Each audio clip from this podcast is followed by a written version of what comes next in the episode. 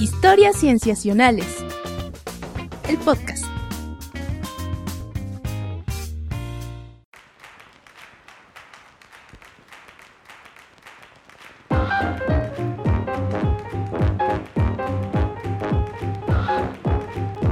Bienvenidos a Historias Cienciacionales. Estamos una vez más grabando para ustedes para traerles aquello en la ciencia que nos ha emocionado, inquietado, preocupado incluso o despertado conversación en nosotros. Yo me llamo Víctor Hernández, estoy muy contento de saludarles y también contento de saludar a mis amigos, comenzando por Sofía Flores. Hola Sof. Hola Vic, ¿cómo estás? Bien, ¿y tú? Bien, también, gracias. Qué buena, qué buena. Eh, te, te, escuchaba hacer gestos para Ay, sí, seguro. Sentías mi movimiento facial a la distancia, seguro. Exacto, aunque no te podía ir. Muy bien, sí. Qué bueno que todo va bien. También saludamos a nuestro querido Rodrigo Pacheco. Hola, Pach. Hola, ¿qué tal?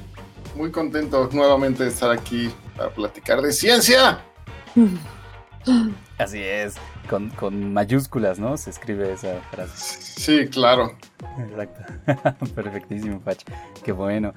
También tenemos, Patch, a un invitado.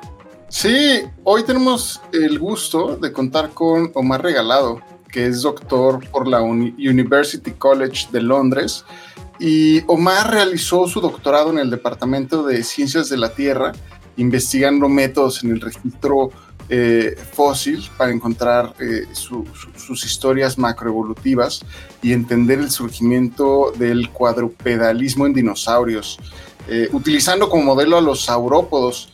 Y recién está por iniciar su postdoctorado en Alemania, en la Universidad de Tübingen, en Alemania. ¿Qué tal, Omar? Espero no haberme equivocado en esto que con lo que te estoy presentando. ¿Cómo estás?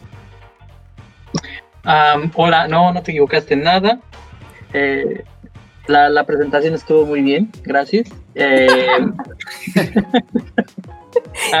ya puesto así, se oye bonito, es como de, ay, pues sí he hecho cosas. entonces, em, sí, pues le estaba diciendo que ya tiene rato que escucho el podcast de historias cienciacionales no puedo decir que soy un fan ávido porque no soy fan ávido de nada, no tengo tiempo para eso. Pero de vez en cuando escucho en Spotify algunas de sus, entradas y me gustan mucho. Entonces cuando me invitaron a participar, yo así de, ah, al fin, qué padre. famoso, lo, suficientemente famoso para que... nosotros decimos al revés, que, que hayas aceptado estar con nosotros. Sí, Sí, porque debemos decirte que, o sea, nosotros somos dino fans de Hueso Colorado, entonces nos da mucho gusto tenerte acá. Todo, esto fue un plan. Pues claro, claro, sí. Buenísimo. Seguro que tendremos una charla muy interesante. Les tendremos algunas, algunas cosas bien padres que platicaremos en este episodio.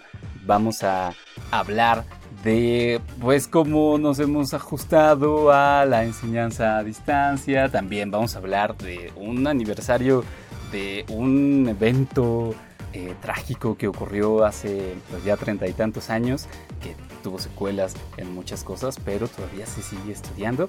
Y por supuesto que vamos a hablar de dinosaurios, de fósiles, pero también de aspectos sociales de todo ello.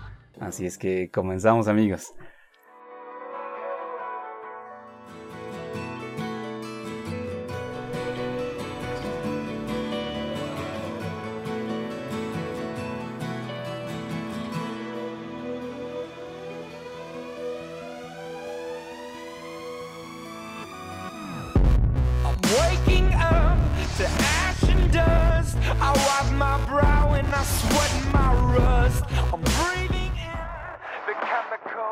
Muy bien, esta primera sección, entonces, Patch nos va a platicar precisamente de este evento trágico que anticipábamos, Patch, eh, que probablemente sea uno de los, como que una de las tragedias asociadas a la ciencia que más huella han dejado, ¿no? En la cultura. Sí, eh, a la que nos referimos es al evento nuclear de Chernobyl que mm. ocurrió en aquella madrugada del 26 de abril de 1986. ese día fue cuando se produjo la catástrofe nuclear más grande que ha ocurrido en la historia. Y este caso ocurrió en lo que, en lo que conocíamos como lo que es ahora la extinta Unión Soviética y ocurrió en lo que ahora conocemos como Ucrania. Entonces, pues ocurrió el 26 de abril y ahora este mes de abril que acaba de pasar, que está pasando, como bien comentabas, Víctor, se cumplieron 35 años de la explosión del reactor número 4.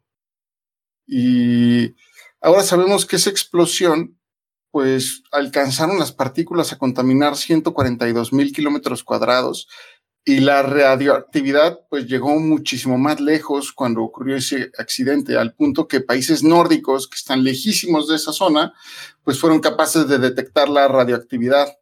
Pero pues, además de estas consecuencias trágicas que ocurrieron, eh, digamos como consecuencias ambientales, eh, otra más pues son las muertes que, que ocurrieron derivadas de este acontecimiento, en donde pues las muertes a corto plazo se llegan a contar de en, en ahora sabemos que son 31 trabajadores, que son trabajadores de la planta y personal de emergencia en donde se incluían bomberos, pero también incluye la muerte paulatina de pues miles de personas que derivaron estas muertes de la exposición a la radiación por este accidente nuclear. Y ahora sabemos que la cantidad de personas que han muerto como consecuencia de la radiación de ese accidente, pues continúa en debate y pues en realidad creo que nunca vamos a tener eh, una certeza clara de qué ocurrió al final, sobre todo eh, este último año o estos últimos dos años se avivó esta conversación por la serie Chernobyl, ¿la vieron? Uy, sí, muy buena. Definitivamente muy buena. Sí, entonces. Sí, en mi lista de, espera. Eh, no, he podido, no he podido verla, pero sí he querido. Vela, Compré el libro. Ah, bueno, seguramente, seguramente también vale la pena, pero la serie no tiene desperdicio. El actor que hace del principal, el protagonista, no sé su nombre. Muy bueno. Sí, sí, sí. Sí, yo digo que, que la pases al principio de la fila, Omar, cuando puedas. Perfecto, sí, sí, sí, definitivamente. Yo solo quiero decir que es muy sospechoso que Patch venga a hablar de Unión Soviética cuando nuestro canciller anda por esas tierras. Ah, en estos tiempos, ya, ya todo, todo está sonando mucho esto de Rusia y la Unión Soviética últimamente. Es curioso. Entonces, pues, debido a esta radiación, pues también sabemos, aparte de las muertes, que se creó esta área de exclusión de 30 kilómetros de radio, dentro de la cual se encuentran lo que ahora son las ruinas de Pripyat, que se encontraba, que es una ciudad que tenía como 50 mil habitantes, que se, que se evacuó. Entonces, esta zona llega a ser famosa, algunas personas la podemos recordar por la regeneración de la biodiversidad que ha ocurrido en el sitio, el regreso de los animales y del bosque, etcétera. También podemos acordarnos de, eh, de esta zona como, uh, como zona de turismo extremo, ¿no? Como esta zona de, de tours turísticos de riesgo. Y también podemos considerarla como una zona de amplia investigación científica para diversos aspectos relacionados con la radioactividad que, que permanece en la zona. Entonces, esto ha ocurrido en estos 35 años y ahora en este aniversario, Ucrania pretende que esta zona de exclusión se incluya como patrimonio mundial de la UNESCO, a manera de que las ruinas sean como un monumento que nos dé conciencia tanto de la memoria histórica como de los derechos humanos, más que una zona de turismo de riesgo y yo qué sé, se le tome con un poquito más de, de seriedad a esta, a esta zona. Entonces, abonando a este aniversario del que les comento, el 22 de abril de este 2021, se publicó en Science una investigación dirigida por Meredith Jagger que buscó responder si los niños nacidos de padres que fueron empleados como trabajadores de limpieza o personas que fueron expuestas a la radiación ambiental luego del accidente nacieron con más mutaciones de novo en su línea germinal. Entonces, casi todas las variaciones genéticas heredadas está presente en el ADN de la línea germinal de al menos uno de los padres. Entonces, un pequeño número de variantes transmitidas son únicas. Entonces, se sugiere que son eh, mutaciones aleatorias que ocurren, más bien se sabe que son, que surgen a partir de mutaciones aleatorias en los espermatozoides y en los ovocitos. Y a estas mutaciones que ocurren de esta forma, en los espermatozoides y ovocitos, se les conoce como mutaciones de novo. Entonces, estas mutaciones de novo son bloques de construcción críticos de la evolución y, la única clase de variación genómica que no ha sido objeto de una amplia selección de purificación evolutiva, como de purga de variantes altamente perjudiciales, pero que no son letales. Entonces, convierte a estas mutaciones de novo en una forma muy particular de variación heredada, diferente de la variación genética que se investiga en el mapeo complejo de rasgos o, enfermedades, eh, digamos, como, como mutaciones que, que, derivan en enfermedades, que en algunos otros episodios hemos platicado que muchos genes se estudian, muchos genes de los que estamos estudiando van dirigidos al entendimiento de estas enfermedades. Entonces, pues debido a que pues hemos avanzado un montón en las secuencias genéticas, pues ahora podemos investigar pues estas mutaciones de nuevo a nivel poblacional en humanos. Entonces, por medio de secuenciar todo el genoma, tanto de la madre, del padre y pues de su criatura, pues se podemos eh, reportar, o sea, se ha reportado que por cada generación ocurren entre 50 y 100 mutaciones de novo nuevas. Y esto es consistente con tasas que se habían estimado por otros medios, por otras técnicas.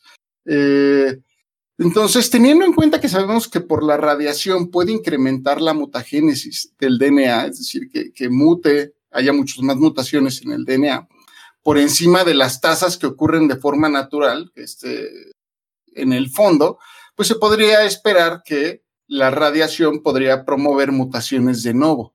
Entonces, para responderlo, esta investigación evaluó a 130 personas cuyos padres estaban a 70 kilómetros de la zona alrededor de Chernobyl cuando ocurrió el accidente y que habían nacido entre 1987 y 2002.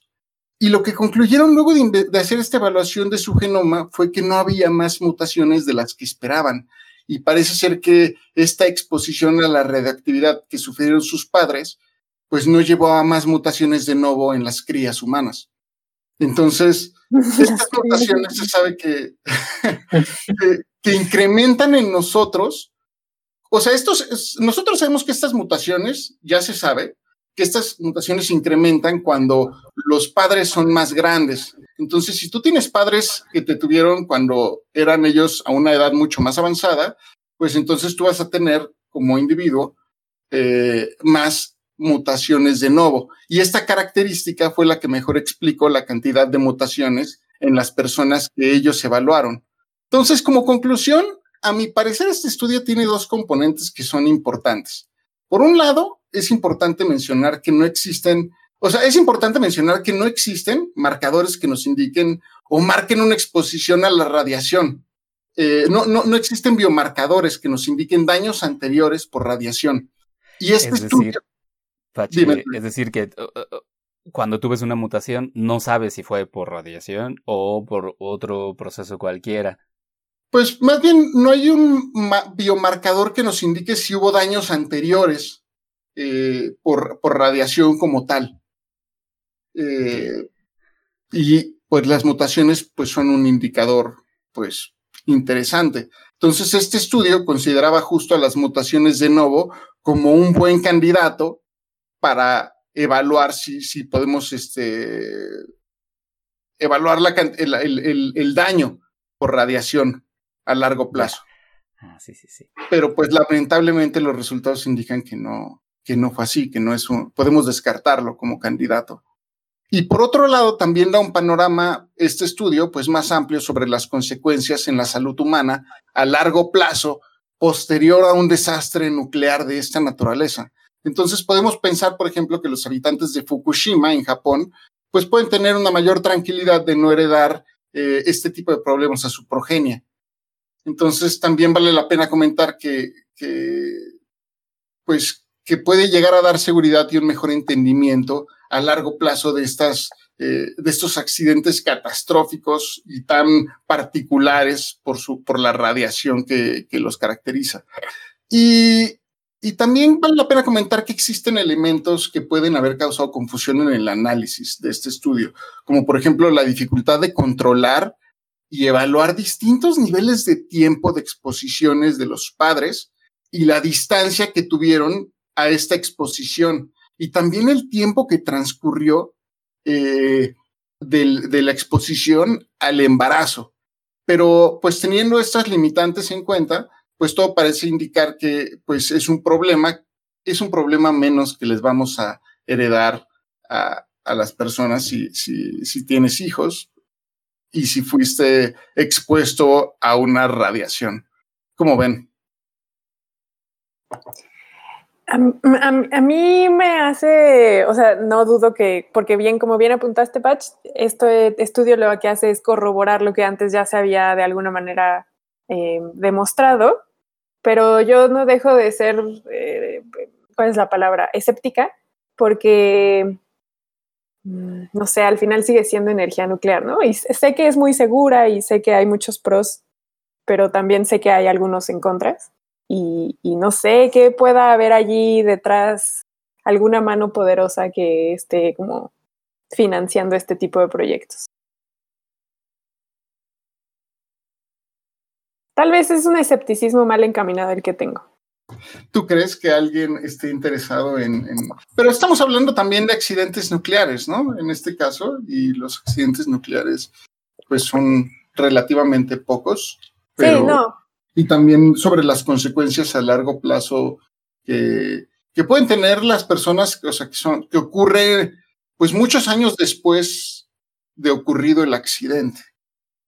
Sí, no, e, eso no lo pongo en tela de duda, ¿no? O sea, te digo, sé que la energía nuclear tiene muchos pros y, sé que ahora no, el tema de discusión no es si estamos a favor o en contra.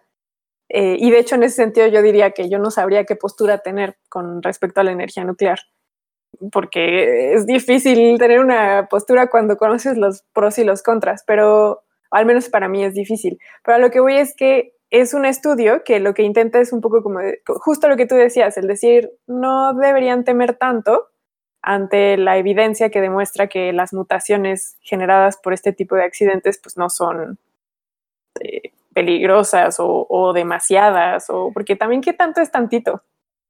Mm, pues adelante, Vika, adelante. Parecería que lo que el estudio nos dice es que no no vamos a esperar demasiadas mutaciones en siguientes generaciones, ¿no? A pesar de que haya un evento de una exposición grandísima como puede ser esa explosión nuclear. Sí, de acuerdo. Y eh, en realidad también, eh, pues lo comparan con la, con la tasa de mutaciones. Eh, es importante mencionar que estos, la tasa y las mutaciones que ellos observan en su en su muestra, en su población muestra, son comparables a las eh, a la tasa de mutación que podemos encontrar en la población general. Ahora, yo estoy de acuerdo, ¿no? Vale, y también los investigadores, que vale la pena seguir investigando y profundizando en este aspecto. Y sobre todo, eh, también por eso es importante mencionar las limitantes que se encontraron, ¿no? las, las distintas categorías en las que puedes partir a esta población pues son, al final te quedan unos cuantos individuos en cada categoría, ¿no? O sea, como una persona cuya mamá eh, sí fue expuesta, pero el papá no, y estaba a 30 kilómetros de distancia y la evacuaron muy rápido, ¿no? Entonces, vamos diseccionando a todos estas 130 personas y probablemente no tengamos una, eh, una aproximación tan clara que siga valiendo la pena eh, investigar. También es importante comentar que eh, esta es una de las tantas eh, secciones en donde podría haber o se pueden considerar estas mutaciones, pero también podrían estar ocurriendo en otras partes del genoma. Mm, mm. Ese es un buen punto. Sí, interesante. definitivamente es eh, como que el evento, como tú decías al principio, Patch, da para mucha investigación científica, ¿no? Porque, o sea, si bien nos interesa mucho cómo pudo haber afectado a humanos, em, ya ven que también ha habido muchos estudios de cómo ha afectado a la biodiversidad de ahí, o, por ponerlo de otro modo, cómo la biodiversidad se ha recuperado en estos treinta y tantos años, ¿no? Que tampoco deja de sorprender eso. Claro, la, la, curiosidad al respecto de Chernobyl sigue dando y dando. Pues muy bien, amigos. Si quieren, pues podemos entonces dejar esta discusión aquí. Sé que apenas abrimos boca, pero bueno, tenemos también más cosas interesantes que platicar. Eh, pues gracias, Patch, por traernos este estudio. A ustedes. buenísimo. Pasamos entonces a nuestra segunda sección. Tienes el micrófono apagado. Ay, ya. Pero me están diciendo en el grupo que si los deja pasar porque no están en la clase. Gracias. Profe, no se ve la parce. Ah, ya se vio. Presente. Gracias. Profe, no, no hay dudas. Gracias, profe. Nos vemos la próxima semana. Cuídese mucho. Saludos a la familia. Cuídese. Tome agua. Muy bien, en esta segunda sección, Sof ahora nos va a platicar de pues un estudio que tiene que ver con un cambio de rutina que la gran mayoría de nosotros tuvo que experimentar en estos meses y sin embargo de todos modos sigue habiendo mucho que platicar. Sof, platícanos. Debo empezar la consigna diciendo que este es el artículo más aburrido que he leído para historias cienciacionales y eso que ya hablé de dunas del, desierto. Entonces. eso bueno. Eso estuvo súper aburrido, pero bueno. Mm. Este, Ay, a mí me gustó. Ay, necesitaba una excusa para poner a Toto de África. Por eso lo elegí. este. Bueno, con esa consigna, la segunda consigna que les traigo es, ni siquiera sé si esto es un estudio, o sea, creo que es más como una descripción de algo que les pasó a unas investigadoras, investigadores y que quisieron contarle al mundo. Entonces, porque, porque ni siquiera hay una, un experimento, no hay una correlación de resultados, o sea, no hay nada. Literalmente es mm. contar experiencias. ¿Es un artículo de comentario? Pues es que sí es un paper. El problema es que no está enmarcado bajo ninguna de estas eh, categorías que luego le meten, como bien dices, Patch, en un comentario o algo así. No, es un paper literal, pero pues no estudia nada.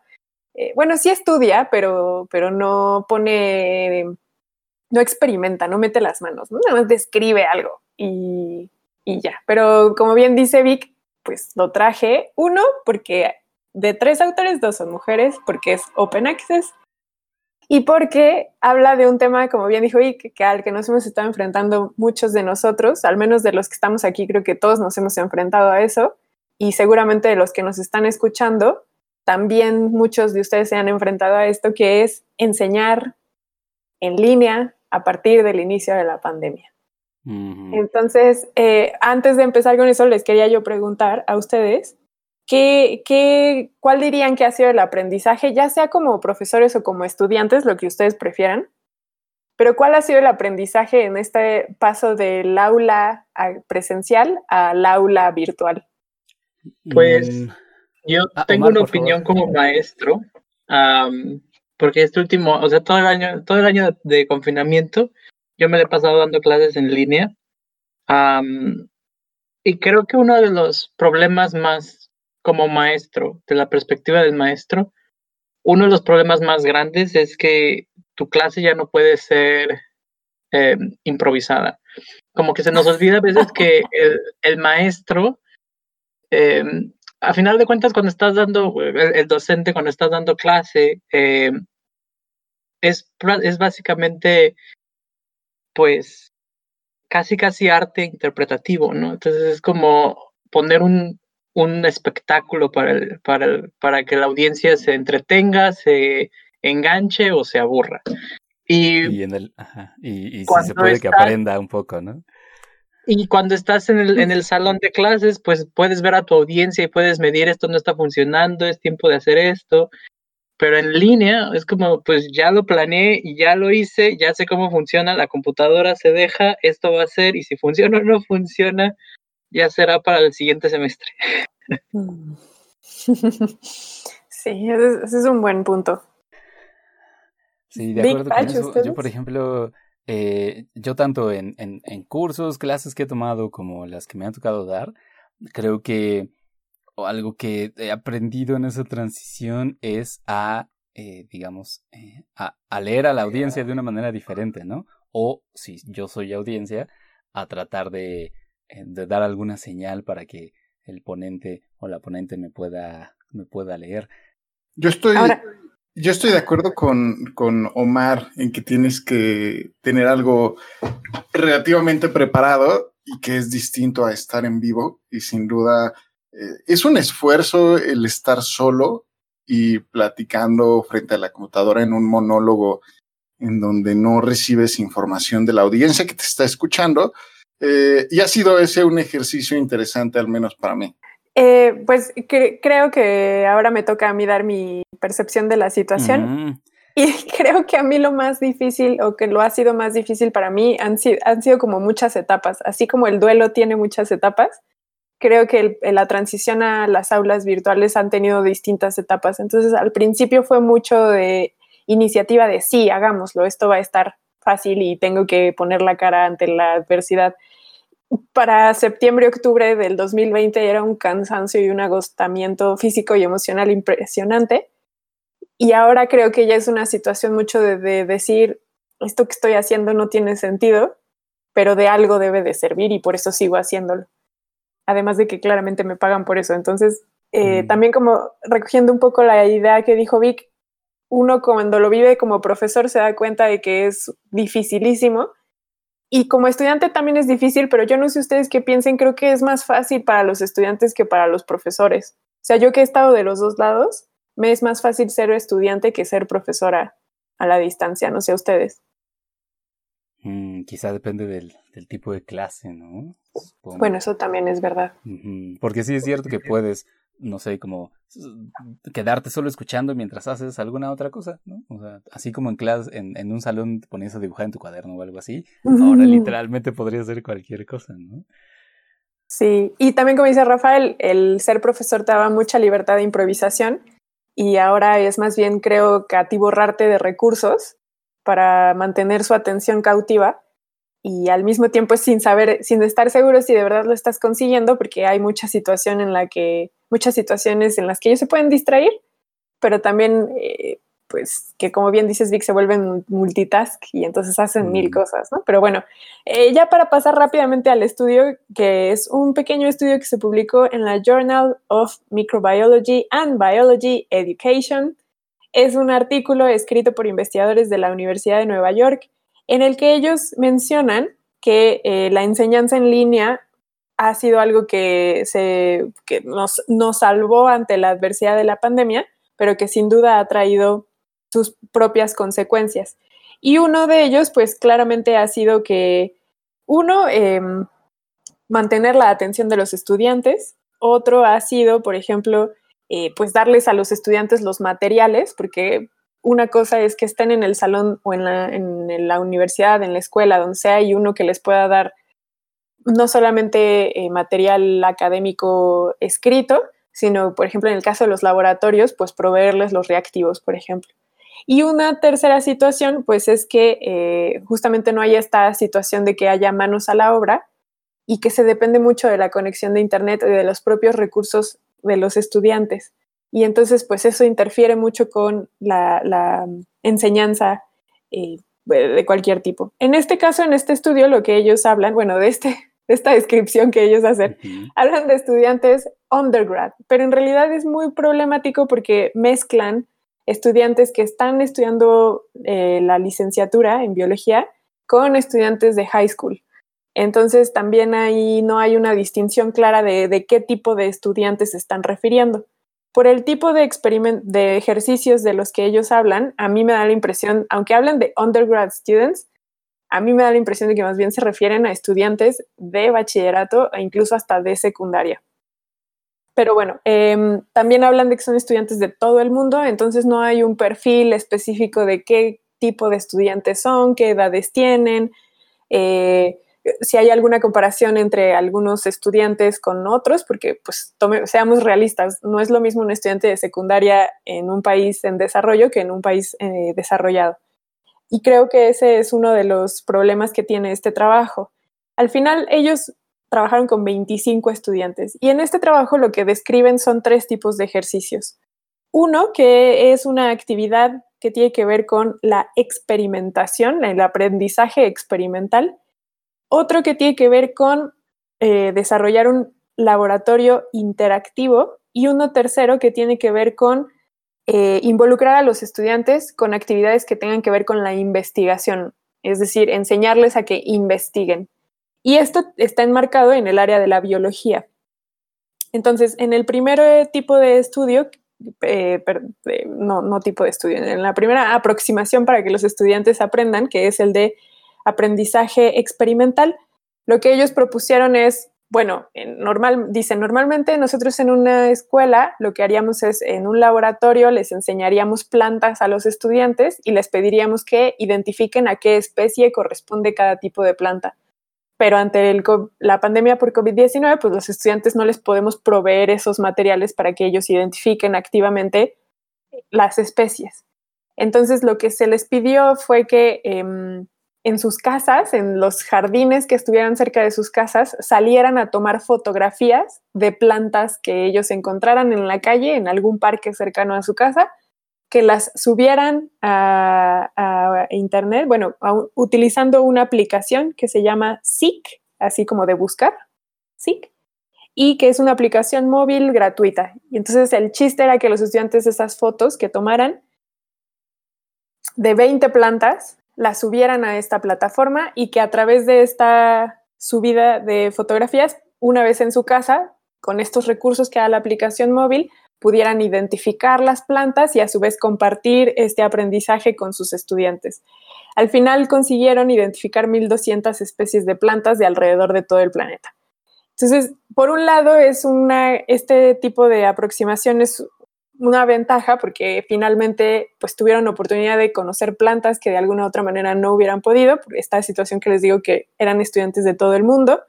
También porque les dio una libertad muy grande a los estudiantes en el sentido de que tuvieron la oportunidad de salir a la calle, ya no se constriñeron a las plantas que los profesores les pudieran proveer. Pero por otro lado, había muchas desventajas, como que, por ejemplo, había estudiantes que no tenían dispositivos móviles o había estudiantes que se ponían en riesgo para salir al parque a tomar fotos y entonces les pedían que lo hicieran en su propio tiempo y a su propio espacio, por tanto eran actividades asíncronas. Y, y bueno, hay muchas dependencias tecnológicas en este sentido. El segundo tipo de trabajo que se describe, como les decía, es el laboratorio virtual, claramente los laboratorios, pues yo no sé ustedes, pero al menos yo sí en mi educación secundaria y de bachillerato tuve laboratorios en mi escuela que me preparó para eventualmente cuando entré a la universidad, aunque eventualmente fui un fracaso para dedicarme. Mm. y, pero bueno, da mucha sensación de, em, de lo que es convertirte en una investigadora o en un investigador de laboratorio, ¿no? Y, lo que implica un poco como ensuciarte las manos, plantear preguntas, eh, tener un trabajo ordenado, etc. Y claramente con la pandemia, pues lo más cercano que un estudiante puede tener a un laboratorio es la cocina o el baño de su casa, ¿no? Entonces, eh, ante esta situación, los investigadores se basaron en utilizar dos plataformas virtuales, una que da el Cold Spring Harbor y otro que se llama Labster, eh, que son dos laboratorios virtuales en la que los chicos pueden interactuar y, jugar allí un poco y, tener esta experiencia de laboratorio. Y ya de manera, eso se hacía de manera asíncrona. Y ya de manera síncrona, en sesiones de Zoom, los estudiantes tenían estos tipos de discusiones en los que intercambiaban sus experiencias en su trabajo en laboratorio virtual. Claramente, otra vez, dependen de las situaciones de... Eh, conexiones, de plataformas, de dispositivos, etcétera. Pero bueno, al final esa era una herramienta que se utilizó y que recomiendan estos investigadores para aquellas clases en las que se necesita trabajo de laboratorio. Y finalmente, en la tercera actividad, que fue esta situación de enseñarles a que fueran investigadores, lo que se hizo fue plantearles un problema a los estudiantes, en este caso preciso es cómo la depredación de los ecosistemas nos, nos lleva a catástrofes como la que estamos viviendo en este momento.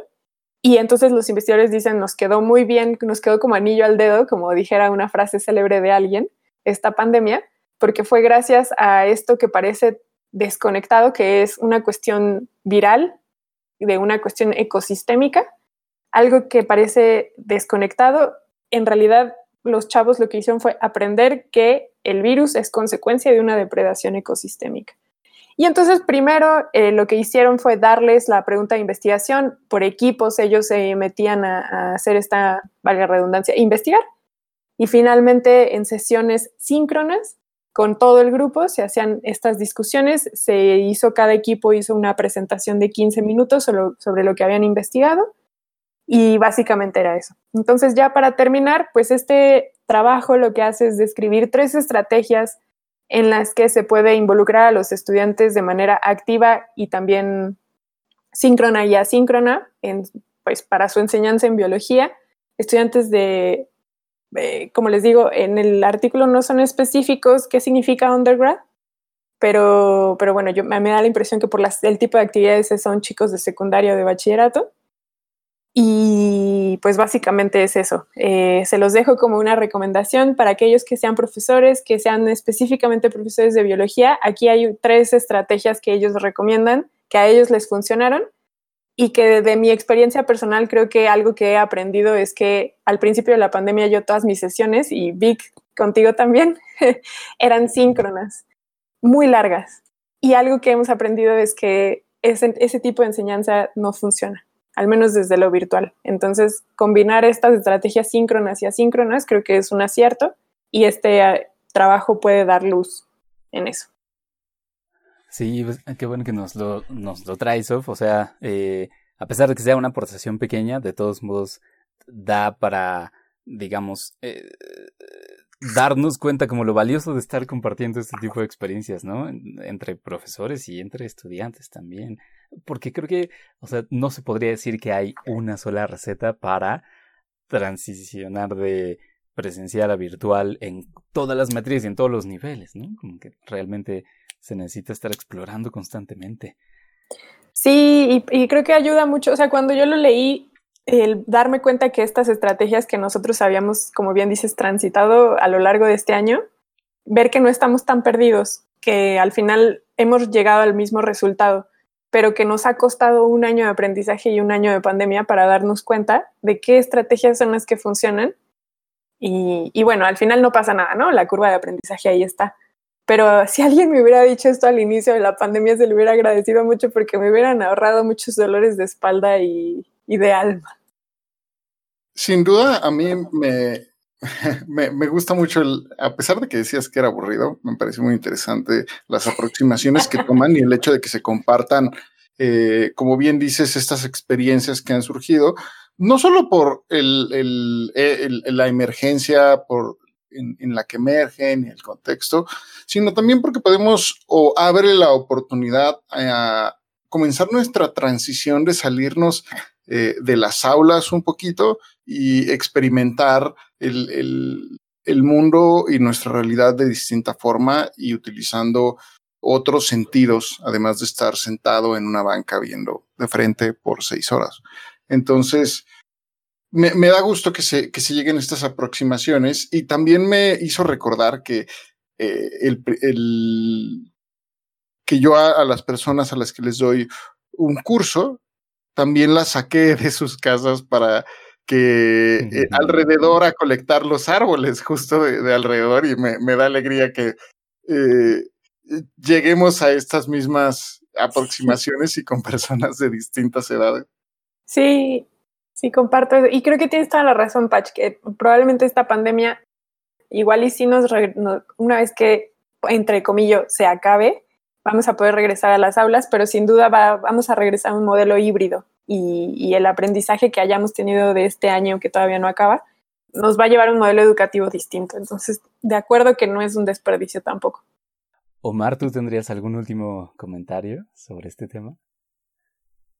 Ah, pues creo que tal vez algo que yo he rescatado mucho de, de la enseñanza en general, ahora que fue tiempo COVID es que creo que como, como maestros nos hemos dado cuenta de lo heterogéneo que es el estudiantado. Em, creo que en el, en el aula, en la universidad, en el salón de clases, pues tienes este efecto homogenizador donde todos vienen con lápiz, papel, todos vienen con sus libros, con sus cuadernos y y pues todo se ve igual, ¿no? Entonces se ve que todos están en de, circunstancias. Y siento que tal vez lo que vaya, eh, el impacto más grande, sé que hay profesores que definitivamente van a decir nunca más modelo, eh, modelo asíncrono en la vida, mm. pero creo que algo que sí va a cambiar es cómo los profesores conciben a su estudiantado. Creo que se han dado cuenta que hay estudiantes en los que tal vez no te das cuenta que no tienen acceso a Internet o que dependían mucho de una biblioteca y cuando la biblioteca también está cerrada, entonces el estudiante no tiene acceso a nada. Entonces creo que tal vez lo que rescato mucho de esto es que nos hemos dado cuenta de algo que ya sabíamos, pero que nunca fue evidente y que ahora se hizo muy evidente muy rápido y de repente. Como que eso es lo que rescato mucho de este, de este año. Gran apunte. Sí, y, que nos fuimos, realmente nos fuimos dando cuenta poco a poco, ¿no? No de inmediato. Pero ahora que ya lo sabemos, entonces no podemos obviarlo. Pues muchas gracias, Sof, por haber traído entonces este tema en el que seguramente también quienes nos escuchan tendrán sus propias experiencias sobre las cuales pensar. Sí, al contrario, muchas gracias a ustedes por su entusiasmo. Al final no fue tan trashy mi artículo. No, hombre, buenísimo. Muy bien, pues con eso entonces podemos pasar a nuestra tercera sección. Vamos a ello. Uy, miren la nueva mega plaza comercial. Dicen que el aire acondicionado tendrá más potencia que un millón de bombas de hidrógeno. Oiga, ¿no pueden hacer un estacionamiento en Prado Diente de Sable? Han descubierto muchos fósiles ahí. Fósiles, mis polainas. No puedes detener el progreso por un montón de huesos. ¡Huesos, mis polainas! Especímenes raros ahí. Para y vamos a quejarnos. Para a ver quién quiere quejarse conmigo. Bueno, regreso después. Perfecto, pues en esta tercera sección estamos aquí con Omar, con el doctor Omar Regalado, para que eh, nos platique un poco de su trabajo al respecto de, eh, de dinosaurios, específicamente de saurópodos y la cuadrupedalidad. Uy, trabalenguas pero eh, también para que platiquemos al respecto de un, aspecto, digamos, social o incluso geopolítico ah, sobre eh, los fósiles y cómo, em, y pues cómo hacer investigación, ¿no? Precisamente en este tema. Eh, Omar, si quieres, puedes comenzar platicándonos específicamente qué haces, digamos, ¿no? O sea, cuál es tu tu tópico de investigación dentro de este gran tema que son los dinosaurios eh, y luego vamos pasando a lo otro. Ah, bueno, sí. pues el tema central de mi investigación de doctorado eh, fue lo que conocemos como anatomía comparada, que es decir, tú tienes de los, em, de los fósiles que, que, nos han quedado, pues son, son fragmentos de lo que eran antes ecosistemas completos con mucha diversidad. Y la única forma que tenemos para estudiarlos es pues compararlos entre ellos. Y una de las formas que tengo para em, plantear el problema es cuando los investigadores em, o los exploradores australianos, y esto voy a usar este ejemplo adrede para conectarlo con el siguiente tema, los exploradores australianos llegaron al continente de Australia y vieron a los canguros. los exploradores mandaban los esqueletos o los eh, especímenes muertos al, Reino Unido, donde los estudiaban, y algo que causaba mucho conflicto a las personas, a los investigadores, era que pues no era posible saber si el animal caminaba en cuatro patas o en dos patas. Y esto es porque usualmente creemos que la definición de mano y de pie es una definición anatómica, que significa que si tú estudias los huesos y los músculos y todo de, una mano y de un pie, podrías decir esto es una mano, esto es un pie. Sin embargo, el concepto de mano y pie es un concepto etológico, que significa, es un concepto que solo puedes definir cuando observas el comportamiento del animal. Es decir, solo podrías saber que el canguro usa sus extremidades como manos cuando el canguro las usa como manos. Por lo tanto, surgía la pregunta, ¿es posible ver un fósil y decir, este es el fósil de una mano o este es el fósil de un pie? Y en dinosaurios, particularmente en sauropodomorfos, que son estos animales con cuellos largos, colas largas, que se eh, roban la admiración en las películas como Parque Jurásico. estos animales... Es nada más un paréntesis. De la película Jurassic Park estamos hablando de la escena más icónica, ¿no? Cuando, Exacto, sí, cuando... se quitan los lentes. Exacto, sí, yo sí, me siento, sí, si yo viera eso, yo haría lo mismo y me hubiera desmayado como cuatro veces. yo, yo, eh, yo tengo una duda ahorita que acabas de decir esto, Omar, perdóname que te interrumpa, pero... No, claro. Cuvier, por ejemplo, que es reconocido como este padre que de la uno de los padres que decían que podía reconstruir un animal con un hueso, que sé que es parte de un mito, pero finalmente creo que lo que hace es dar una idea de qué implica reconstruir un organismo. Pero entonces con esto que nos estás diciendo me ayuda a mí a desenmascararme ese mito y quitarme el velo de los ojos y en realidad no es tan sencillo como parece. No, y eh, en efecto, una de las cosas que, que Cuvier postuló y que se terminó convirtiendo un poco como en un vicio, y tal vez eso dio origen al mito de que con un, eh, con un diente podrías reconstruir todo el animal, es, es justo esto de que eh, todo el comportamiento de un animal está restringido a su anatomía. Mm. Entonces es como, pues si se ve como una mano y se, cuando tú comparas, por ejemplo, las manos de los chimpancés y, y sus pies, en realidad, como los pies de los chimpancés están adaptados para ser prensiles, no podrías desarrollar un criterio anatómico para decir estos son pies y estos son manos, porque lo único que te permite decir es que tú sabes que el ancestro común del chimpancé tenía, tenía cuatro pies y ahora el chimpancé pues tiene que tener dos, porque si no, ¿cómo camina?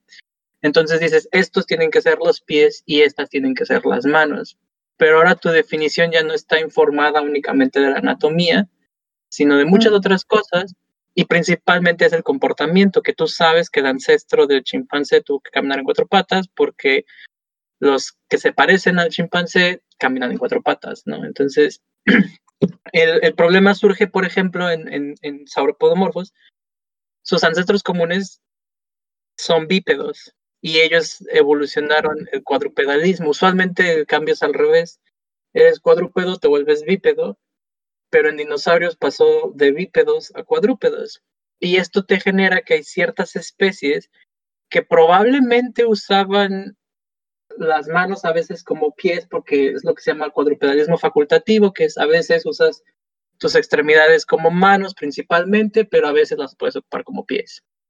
Em, y esto entonces lo que genera es que la anatomía pues se vuelve un poco ambigua. Y si tú quieres estudiar el origen del cuadrupedalismo, en este caso cómo, cómo, cómo es que estos animales cambiaron su postura y locomoción de bípedos a cuadrúpedos, la definición que tienes de mano y pie ya no sirve. Entonces, ¿cómo puedes utilizar anatomía comparada para encontrar, eh, para encontrar la respuesta? Y una de las eh, estrategias es algo que se conoce como eh, correlaciones osteológicas, que es indicadores de la interacción hueso-músculo que se preservan en, en, el, en el registro fósil, que podrían indicar con qué probabilidad una extremidad era mano, con qué probabilidad una extremidad era pie, acotando que en realidad la única forma de que tú sepas si este animal era bípedo o cuadrúpedo es si lo observabas.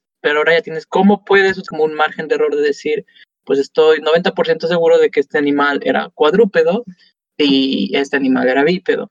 Y la otra es utilizar análisis biomecánicos, que es tratar de reconstruir cómo se inserta el músculo en el hueso y generar diferentes modelos de movilidad y decir, ok, de acuerdo a cómo se arreglan los, los, los músculos en los huesos y cómo se podrían mover. Estas son alternativas posibles para entender el movimiento del animal. Y esto a final de cuentas te obliga a, a ver al animal completo y estudiar su ecosistema, o tratar de entender el ecosistema en el que vivió antes de poder decir, sí, pues este es un animal bípedo, este es un animal cuadrúpedo. Oye, creo que Sí, me, surge una duda. lo que comentas requeriría de un registro fósil muy particular, o bueno, al menos así lo, lo, me lo imagino en términos de que si requieres el músculo, ¿qué tan difícil es tener distintos ejemplos para hacer una evaluación eh, robusta? Y también, ¿qué tan difícil es obtener un ejemplar completo que permita hacer estos modelos? Uf, son, son básicamente las preguntas de la paleontología. Entonces, pues eh, en el sentido, en este sentido, algo que, que se ha vuelto muy popular en paleontología recientemente es justo lo que conocemos como el sesgo de la fosilización, que es esta información que requieres, cuál es la probabilidad de que se preserve, ¿no? Y qué tan probable es que estos, eh, que estos organismos se fosilicen. Ha habido recientemente, creo que fue el mes pasado o este mes, eh, salió una noticia que un, un, paper en el que eh, estiman el número de tiranosaurios que debe haber existido en el mundo, utilizando el tipo de yacimiento en el que vivieron, el tipo de poblaciones, eh, usaron un montón de datos paleoecológicos, un montón de datos sobre el sedimento, sobre la preservación, sobre la tafonomía, y concluyeron que probablemente hubo alrededor de dos, de dos, eh, mil millones de tiranosaurios desde que surgió la especie hasta que se extinguió. Y tenemos conocimiento de 150 de ellos, entonces nos podemos dar una idea de qué tan fácil o qué tan difícil es más o menos la fosilización en cuanto a qué se necesita, la ventaja de los huesos, y esto es como una ventaja para vertebrados, es que el hueso es el órgano más dinámico, es decir, si cambia el, eh, el modo en el que los músculos se agarran del hueso, la morfología del hueso cambia muy radicalmente. Entonces, em, no necesitas tanta información porque en sí mismo el hueso, al interactuar con todos los sistemas, por ejemplo, si piensas en el cráneo, en el cráneo los huesos están interactuando con la piel, están interactuando con el cerebro, están interactuando con los eh, vasos sanguíneos que tienen que irrigar el cerebro. Entonces tienes todos estos forámenes y todas estas fisuras. Eh, los músculos siempre generan cicatrices en los huesos porque se tienen que anclar. Entonces, no es tan difícil pero tienes que quitar un poco primero la, eh, la barrera de decir, ¿cuál es mi sesgo? Es decir, ¿cómo se fosilizó este material? ¿Qué, qué estructuras que veo en este fósil surgen porque se deformó, porque se enterró muy rápido, se enterró muy lento, el sedimento era muy grueso, el sedimento era muy, ah, muy, muy fino. Y entonces la paleontología se ha vuelto ya una ciencia mucho más compleja Cuvier, por ejemplo, estaría así como abierto de que no entiende por qué mm. es importante recolectar datos sobre el tipo de sedimento en el que se colectó el fósil, por ejemplo. Sí, porque tenemos, o sea, no solo, no solo eh, eh, eh, las huellas que deja la vida de ese animal, sino los millones de años que han pasado desde que se, se, comenzó a fosilizar, ¿no? y todo eso hay que considerarlo.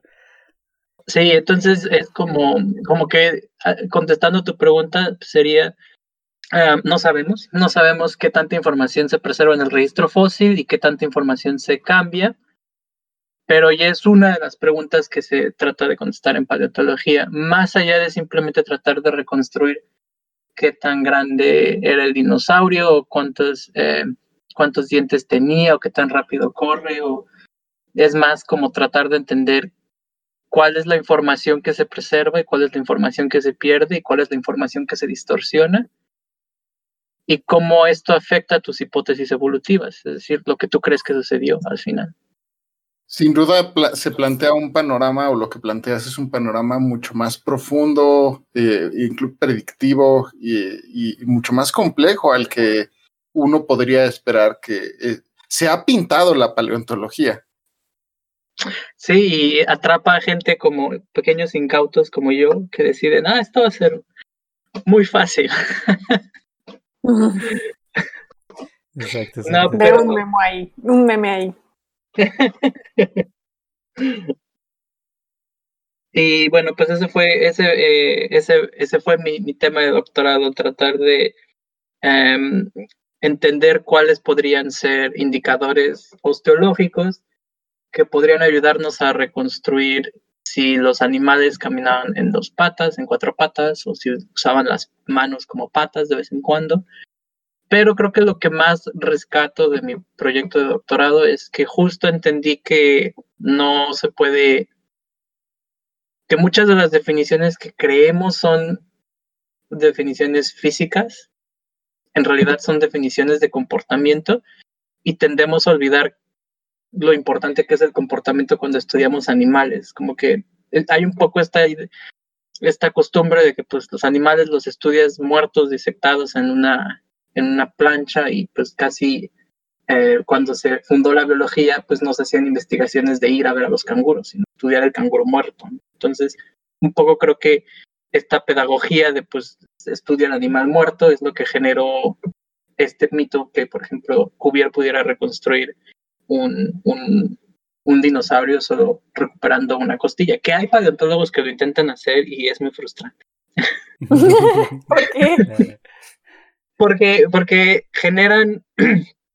Uno de los que encontré es generan... generan ruido taxonómico en el sentido de que dicen esta especie reconocida por esta costilla va a ser a partir de ahora tal dinosaurio. Y entonces em, ¿Qué información nos da esa costilla? Ninguna, pero ahora la tenemos que reconocer y tratar como una nueva especie. Y como no vamos a poder saber de qué animal vino esta costilla, entonces se va a quedar como una especie allí que nadie ocupa, nadie estudia, pero tampoco te puedes hacer de ella. Bueno, no te deberías hacer de ella, pero en el sentido, en el sentido, em, en el sentido literario de la, en la literatura científica, pues ahí lo vas arrastrando, así como se ha encontrado también eh, restos de este dinosaurio en Marruecos, entre paréntesis, eh, una costilla, y todo así como de no bueno. Oye, un poco como pasó con el Anomalocaris, que pensaban que eran organismos distintos y al final armaron el rompecabezas. Ándale, así, y pasa esto, esto mucho tiempo, porque, o por ejemplo, tienes este es el organismo bebé y este es el organismo adulto, pero pues tú mm. dices, esta es una especie diferente de esta, y los tratas como especies separadas hasta que te das cuenta que en realidad son parte de la misma ontogenia, pero los has tenido separados por mucho tiempo. Mm. Justo por, un poco porque nombrar una nueva especie es parte del glamour en paleontología, que no debería ser. No, y en toda la, taxonomía, incluso de vivos también, ¿no? Sí, sí, o sea, nombrar una nueva especie es como el, objetivo a seguir y todo lo demás es circunstancial. Y a final de cuentas esto se traduce en, en ruido taxonómico que en algún momento tiene que ser resuelto y pues eh, no existe, bueno, no existía este interés en hacer limpieza taxonómica, que es un poco lo que termina haciendo también mi, eh, mi doctorado, fue como limpiar qué, qué, qué organismo sí puedo decir esto es una especie diferente, a veces que iba a las colecciones, veía el material, era como de, pues buenos, esto era un animal y es lo que puedo concluir al respecto. Tenía huesos. Tumbando los sueños románticos de los otros que habían descrito. sí. Oye, Omar, y, ahora, o sea, que nos dejas claro esta, digamos que lo compleja que es la escena de la paleontología, del estudio de los fósiles, lo escasos que pueden ser, o sea, este caso que tú nos ponías de los tiranosaurios que eh, existieron millones en su momento, pero hasta ahora solo hemos encontrado algunos, algunas decenas, digamos, eh, y de, de, lo preciados que son precisamente estos objetos eh, que nos llegan del pasado. Em, algunos colegas y tú han estado entrando a la discusión de cómo se deben tratar los fósiles cuando hablamos de, eh, pues, eh, colaboraciones internacionales o, o, más bien cuando hablamos de ciertas, de, investigadores que estudian fósiles de una región que no es su propio país. Entonces, eh, ¿qué, ¿qué, tipo de, de cosas tenemos que tomar en cuenta? ¿Qué tenemos que estar platicando en este tema? Ya, em, bueno, un poco esto es como, creo que la mejor forma de empezar con esto sería citando a Ian Malcolm de la película de Jurassic Park, no sé si la han visto, muy, muy nicho. Solo quiero decirte, Omar, que estás con las dos amantes aquí de Víctor tiene así un crush muy fuerte con Jurassic Park. No sepas, pero... perdón por desvelarlos, pero. Yo, yo diré que no la he visto esta semana. Pero sí, por favor. Cuéntales de tu crush, Víctor. Víctor se cree familiar de John Hammond. Sí, sí, tal cual, así. He pasado por todos los personajes. O sea, en algún momento era, era el niño, a veces la niña, a veces era Malcolm, ¿no? Por fases. Exacto. Pero bien. No, pero adelante, adelante. Ah, pues la, la cita es que, que, los científicos estaban muy preocupados con si podían hacerlo, que no se, se detuvieron a pensar si, si deberían hacerlo. Y es un poco eh, esta antesala del planteamiento ético sobre cómo se hace la ciencia.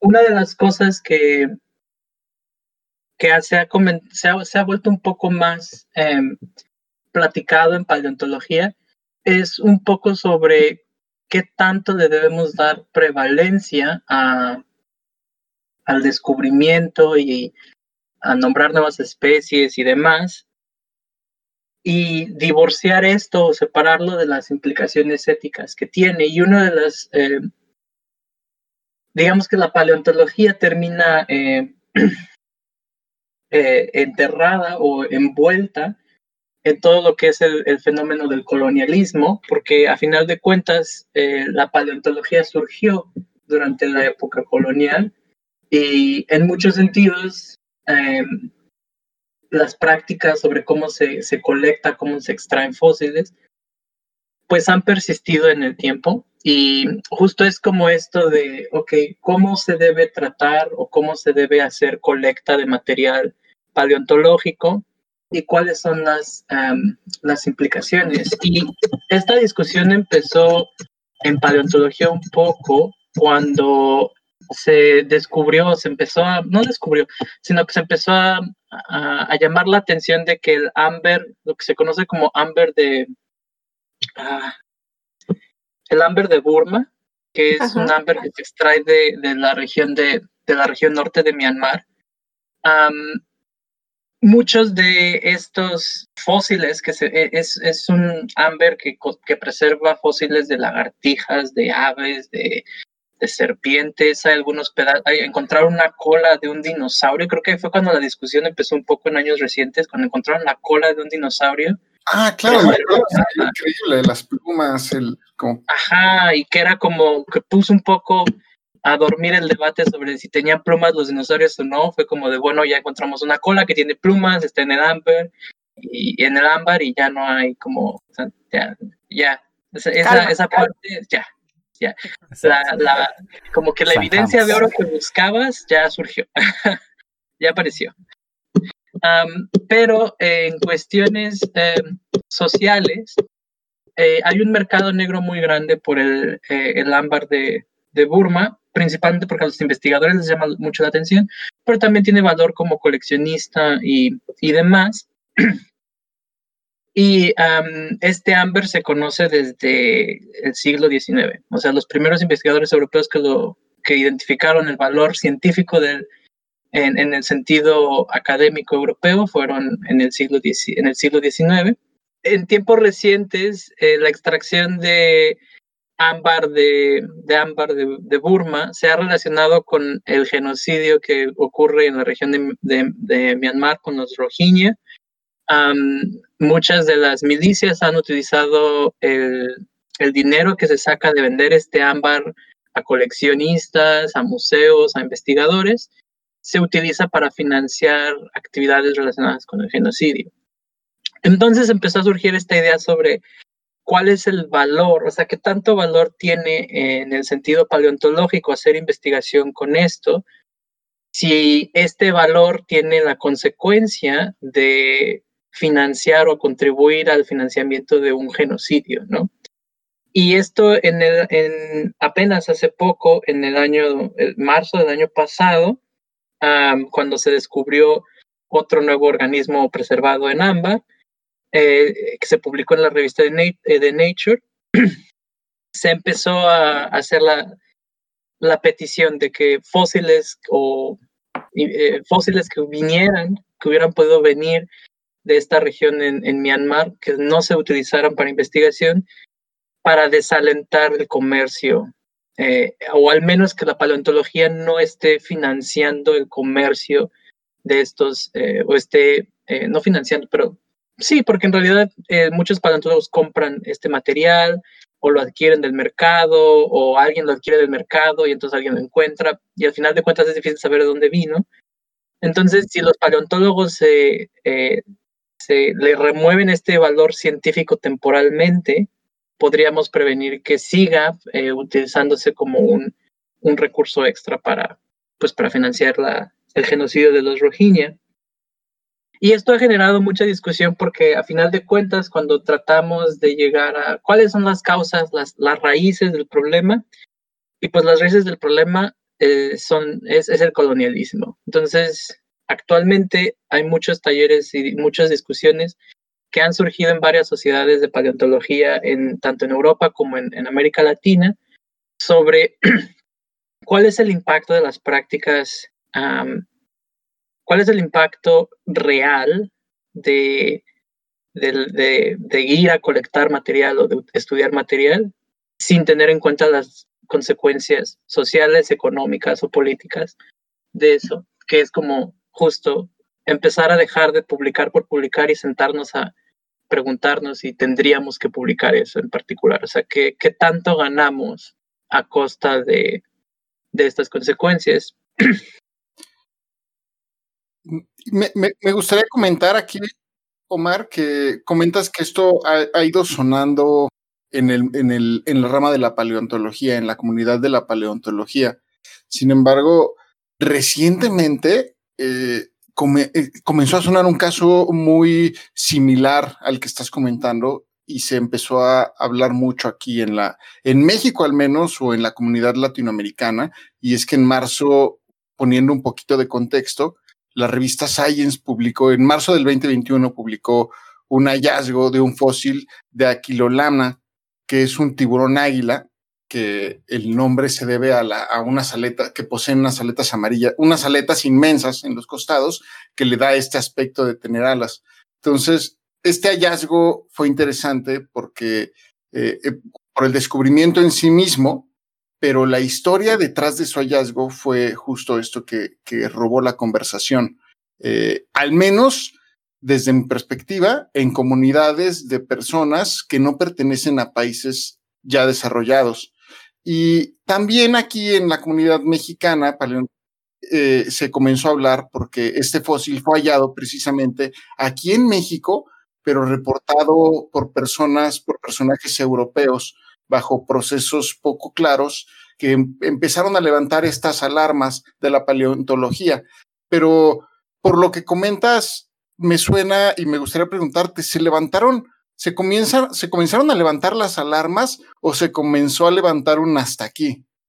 Se comenzó a levantar un, un hasta aquí y creo que es más bien como, como que llegamos a este punto en el que se trata más de como que los europeos de repente empezaron a decir, ah, hay problemas eh, éticos por la paleontología cuando es algo que ya se viene diciendo en, en los, eh, en los países que fueron colonias desde hace mucho tiempo.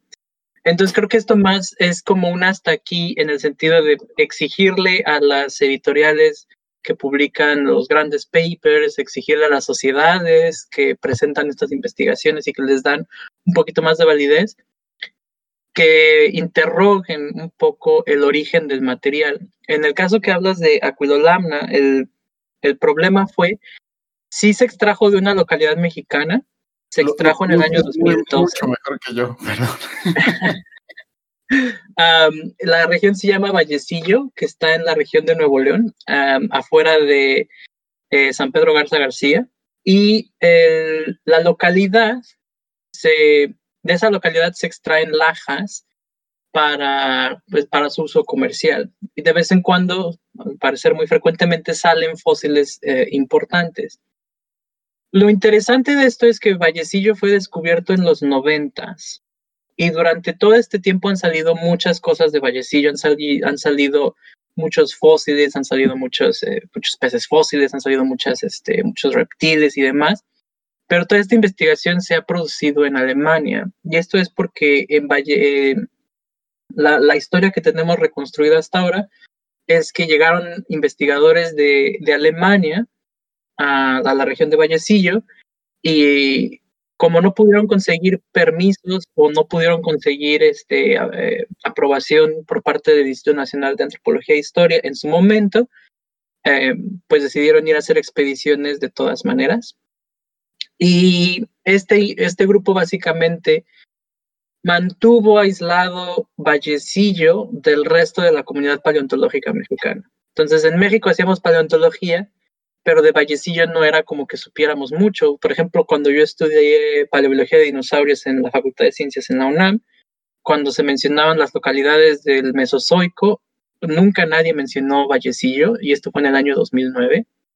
Y resulta que en el 2012, solo tres años después, se está hablando sobre este maravilloso descubrimiento que, que surge y que pues se descubre en Vallecillo, se va a Alemania, se exporta a Alemania, pero no, se, no hay un registro, no hay un papeleo de que esa exportación se haya, se haya hecho, lo estudian y regresa y ahora forma parte de una colección privada porque el material pues fue comprado por el dueño de la cantera de la que se sacaban las lajas. Y pues uno diría, pues cuáles son las consecuencias de todo esto. Hasta ahorita esto solo suena pues que hay gente más, más avispada que otras. Y el problema viene de que recientemente, justo el año pasado, en medio de la pandemia, eh, todos estábamos más concentrados en otras cosas, se aprobó una nueva, una reforma a la ley de patrimonio del Estado de Nuevo León que define a los fósiles de Vallecillo como em, grabados inusuales, es decir, no son fósiles, son grabados inusuales y por lo tanto no pueden estar protegidos por la ley que prohíbe la exportación y venta de material paleontológico mexicano en el extranjero. Entonces, abre un poco la puerta para que el material de Vallecillo pueda ser vendido a más personas. Al parecer la colección es muy grande. Está a cargo de Mauricio Fernández, quien actualmente eh, está eh, en campaña por ser eh, alcalde y pues el problema ya se volvió como todavía más grande. hay implicaciones políticas, hay implicaciones legales, hay implicaciones, eh, hay implicaciones sociales y creo que uno de los problemas más, eh, lo que generó un poco más, lo que generó el hasta aquí fue que siempre son las mismas personas utilizando los mismos argumentos, utilizando las mismas prácticas. Y a final de cuentas estas personas producen estudiantes que replican estas prácticas y pues en México ha tenido ya una consecuencia real, que es el cambio de una ley de patrimonio en un estado y que pues pone, pone, pone en peligro que ahora puedas decir en otros estados, ah, y esto no son estos no son evidencias prehispánicas, son grabados inusuales, entonces los podemos vender, ¿no? Entonces, lo que, es, lo que generó el hasta aquí es que quienes asesoraron esta ley fueron los mismos investigadores alemanes. Entonces tienes paleontólogos dispuestos a decir que lo que hay en Vallecillo no son fósiles, sino uh, fósiles de grabados inusuales. Y, y, pues justo es eso, ¿no? el hecho de que estés dispuesto a, redefinir, eh, redefinir, un concepto científico con tal de, eh, de poder seguir publicando y seguir, seguir obteniendo un beneficio del que ningún otro mexicano tiene, tiene acceso, ¿no? Y esto es básicamente la, muchos de los argumentos son como, pues en México nadie los estudia, en México la paleontología no tiene financiamiento, no hay museos, no hay universidades, y bueno, en primera no es cierto, sí hay, pero en segunda el hecho de que esta localidad no esté accesible a los mexicanos es lo que genera que la paleontología no, no avance en el país, porque pues no, no se genera el interés, que a final de cuentas es eso. Si, si te dicen que en México no hay dinosaurios, que es lo que me dijeron a mí cuando yo era, cuando yo era niño, pues entonces, ah, ¿para qué soy paleontólogo aquí en México, no? Y son todas estas cosas que uno no se sienta a pensar cuando, cuando hace estas cosas, eh, cuando hace este tipo de, cuando, cuando se hacen este tipo de prácticas. Oye, Omar, y por, por, o sea, de acuerdo a tu experiencia y lo que has platicado con tus colegas, eh, esta pregunta quisiera hacértela quizá como para ir cerrando el tema. ¿Qué, qué, qué dirías que se puede hacer? ¿Qué dirían que se puede hacer para, pues, eh, extirpar estas actitudes colonialistas de la paleontología? siento que lo, lo, primero que se tendría que hacer es empezar a reconocer que este tipo de, de actitudes o de prácticas no son benéficas para la ciencia. O sea, no, esta idea de que el progreso de la ciencia es lo más importante, bueno, si lo es, estas prácticas coloniales no lo hacen. Un ejemplo que se me viene a la cabeza es que en los años 90 este grupo de investigadores alemanes encontró un fósil en Brasil y al mismo, eh, este fósil lo adquirieron a través de la venta ilegal.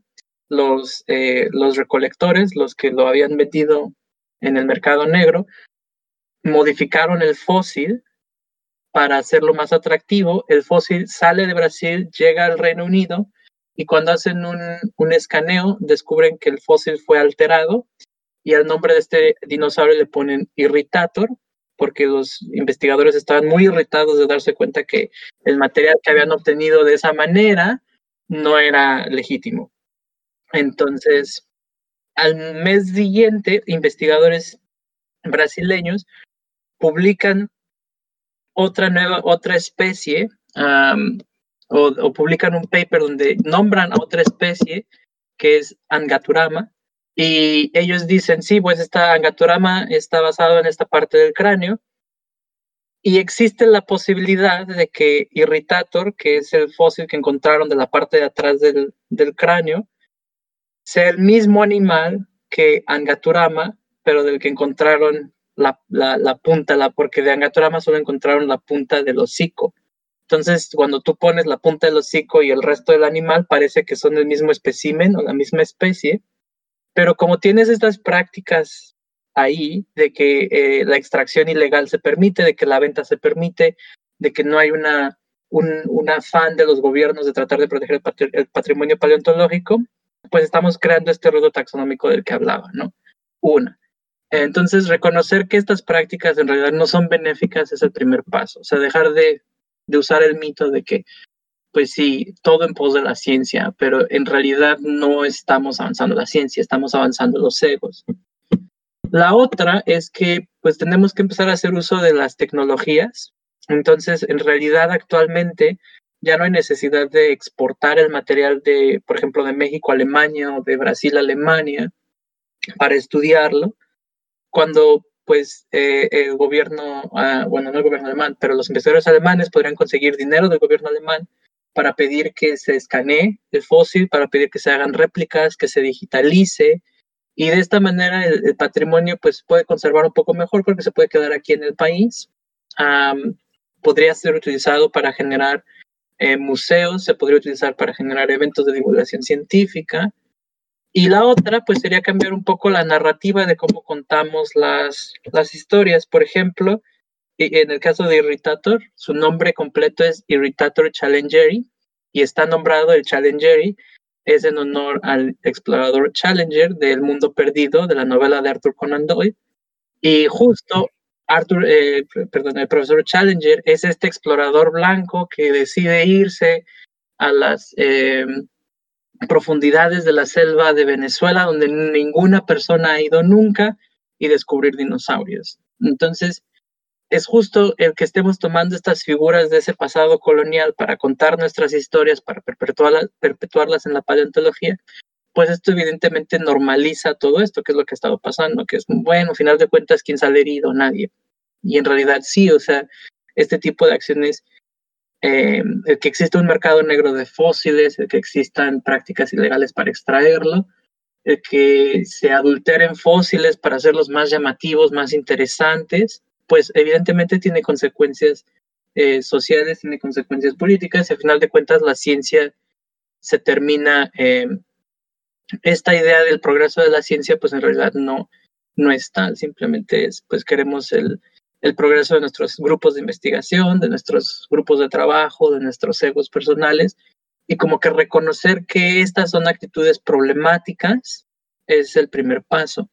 Como es una conversación nueva, creo que hasta aquí llegarían mis dos céntimos, porque en realidad no es algo que hayamos eh, como que podido decir, estos son los lineamientos que tenemos que hacer, pero creo que es una plática que necesitamos empezar a tener y esto no significa que pues no queremos colaboraciones, pero hay que reconocer que esto no fue una colaboración, esto fue, encontramos un fósil en México, lo escondimos, nos lo llevamos a Alemania, lo estudiamos en Alemania y los beneficios de esta investigación se cosechan allá donde el gobierno dice, ay, la paleontología, sí, dinero para la paleontología. Y en México es como paleontología para qué. Y el CONACYT nunca ha considerado paleontología, por ejemplo, como un área prioritaria. Mm. O un área de interés siquiera. Claro, claro. Sí, pues definitivamente, o sea, qué bueno que, que vienes acá a este espacio a iniciar precisamente esa conversación, ¿no? Esperamos que, eh, que quienes nos escuchan se vayan pensando en ello, reflexionando. Eh, y, que es una conversación que nos muestra, pues, que, realmente no se puede hacer ciencia, digamos que desconectada de sus aspectos sociales, ¿no? Y Omar, bueno, te agradecemos enormemente por haber estado con nosotros en este episodio, doctor Omar Regalado. Fíjate que ahora quisiéramos preguntarte, bueno, algún método de contacto que quisieras dar, ya sea en redes sociales o algún correo, por ejemplo, para que si quizá algún colega quiera también seguir conversando contigo o alguna cosa que pueda salir, ¿cuáles pueden ser? el, medio en el que estoy más activo y en el que siempre ando ahí echando el chat y el chisme es en Twitter, eh, donde me encuentran como arroba matchaos, M-A-T-H-C-H-A-O-S. Y ahí es donde básicamente publico todas eh, pensamientos y cosas sobre paleontología, cosas que son interesantes. Últimamente está lleno sobre cosas del colonialismo, cómo, cómo estudiamos colonialismo, cómo se, qué significa descolonizar. es como el principal punto de contacto. Y pues sí, cualquier cosa, si alguien, si alguien me quiere eh, invitar a, a platicar o quiere echar el chisme conmigo, ahí me pueden mandar un mensaje directo. Perfectísimo, pues ahí lo tenemos. Una vez más, muchas gracias. Y nosotros entonces también nos vamos despidiendo. Pero antes les daremos nuestros métodos de contacto. Que, ¿Cuáles son, Sof? Estamos en Facebook como Historias Cienciacionales, Twitter arroba Cienciacionales, en sus canales de streaming favoritos, el cualquiera que sea, estamos como Historias Cienciacionales. Nos pueden escribir un correo electrónico a historiascienciacionales.gmail.com y de forma personal estamos también al alcance. La vez pasada empecé con Patch, así que ahora voy a empezar contigo, Vic. ¿Tú cómo estás? Como arroba Víctor Helio, tu Patch. A mí me pueden encontrar como arroba Pacheco VV. ¿Y a ti, Sof? Yo estoy como arroba Soflofu. Perfectísimo, pues muchísimas gracias por escucharnos. Esto fue Historias Cienciacionales. Hasta pronto.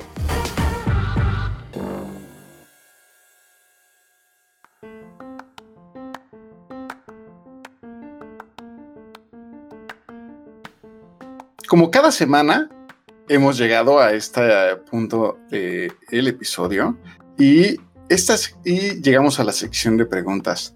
Eh, en esta ocasión, Sofía no nos va a acompañar, pero estaré yo acompañándolos con mucho gusto.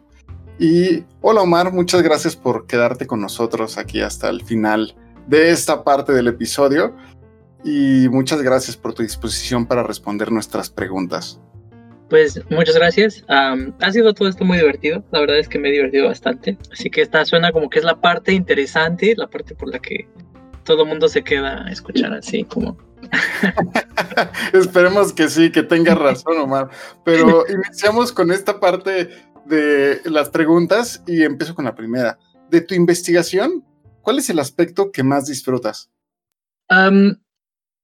El aspecto de, y sonará un poco raro tal vez, pero como que el, aspecto que más disfruto es eh, que todos los días tengo que eh, encontrarme, todos los días me encuentro con esta idea de que hay muchas cosas que nunca vamos a saber. O sea, pensar en toda la información, que todo el registro fósil que se ha perdido, bueno, el registro fósil que se ha perdido, el que nunca fue, y pensar en todas estas preguntas, todas estas, eh, todas estas historias que, de las que no quedó ningún rastro y que eventualmente vamos a llegar a preguntas que simplemente vamos a poder contestar.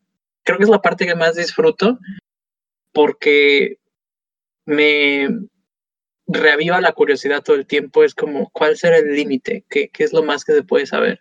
Eh, entonces, creo que lo que más disfruto es la incertidumbre. Suena a que te gusta pararte en la orilla de la playa y ver la inmensidad del mar. que, que, eso representa el, el, gran vacío y las pocas certezas que tenemos de nuestra realidad. Eh, sí, también eh, te hace un poco más este, escéptico y cuidadoso, así como de cómo estás tan seguro de lo que me estás contando. Es como, no sé, creo que es la parte que más me, me ha gustado de ser paleontólogo. Claro.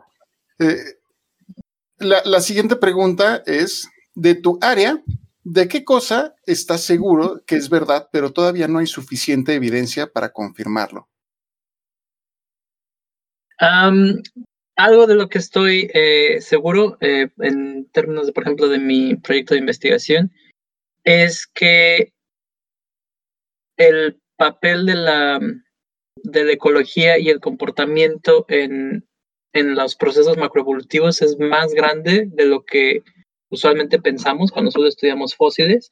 Por ejemplo, yo estoy seguro de que toda esta diversidad de morfologías que tenían los eh, saurópodos y sauropodomorfos se debe a em, procesos de eh, partición de nichos donde los organismos en lugar de tratar de competir por los recursos se especializan en recursos para evitar competir. Entonces, como que evitando la competición, se generan todas estas diferentes morfologías para aprovechar diferentes tipos de plantas, diferentes tipos de ambientes.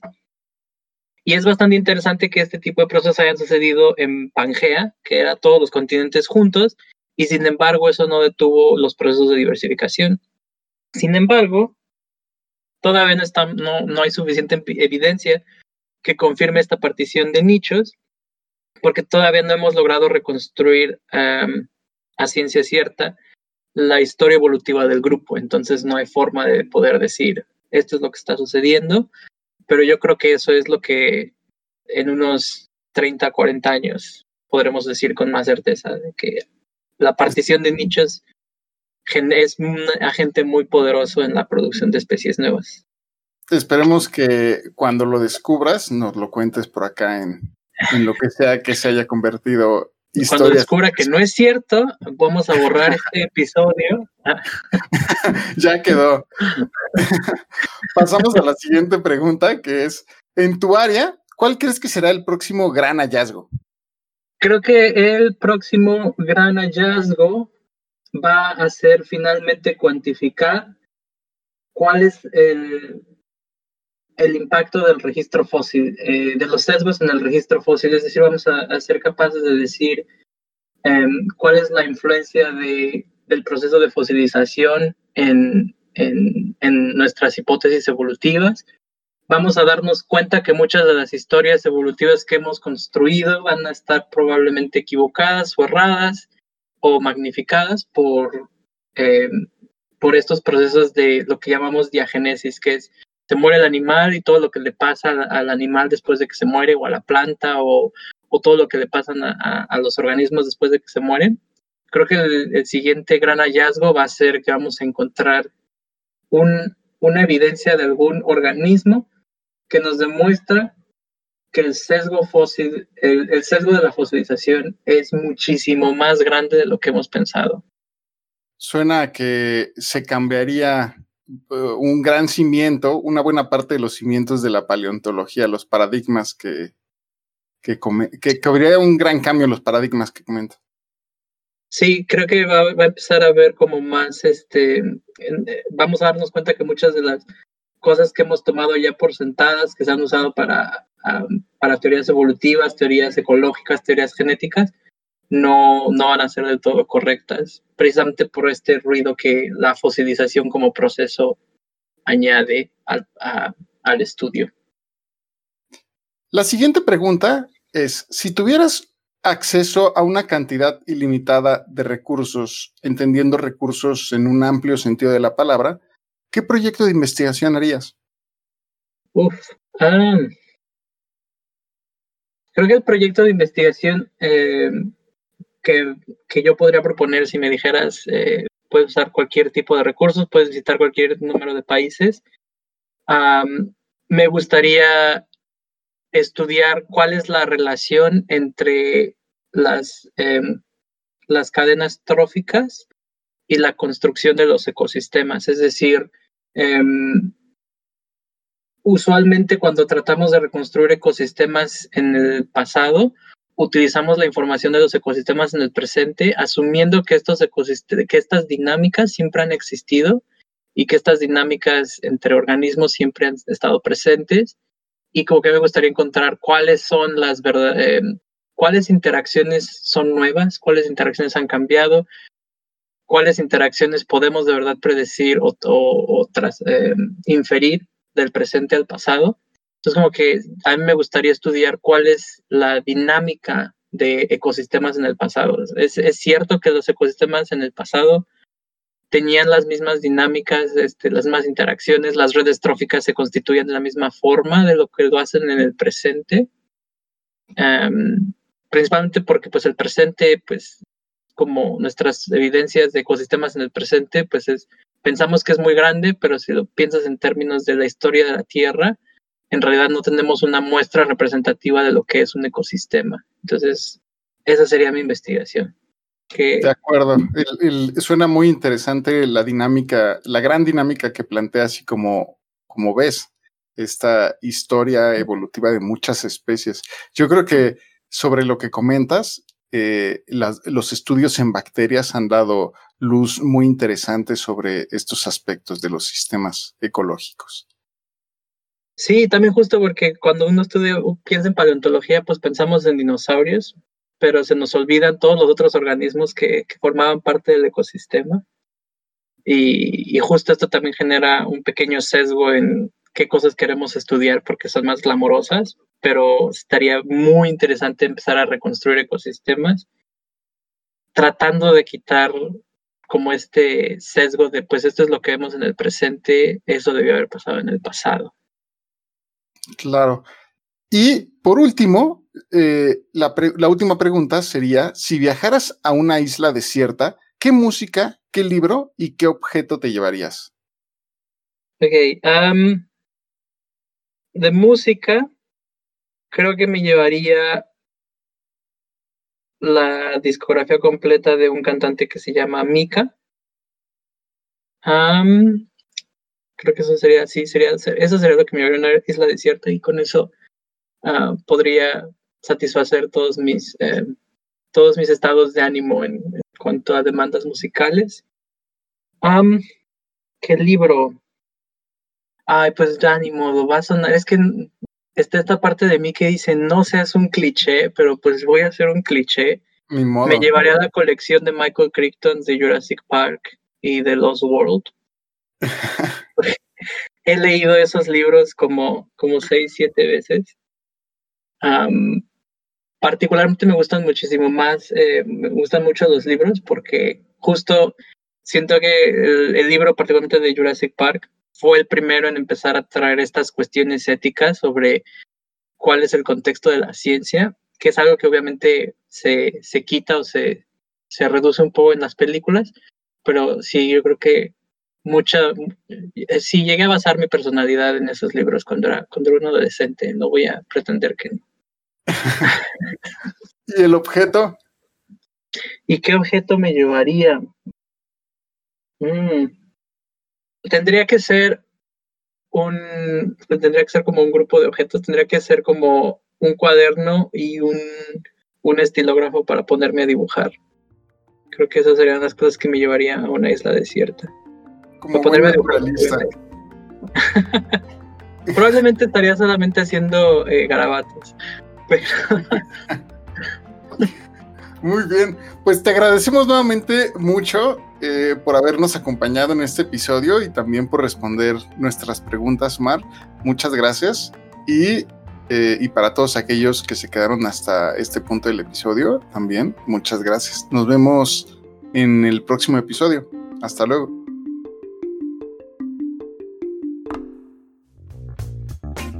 Esto fue Historias Cienciacionales, el podcast.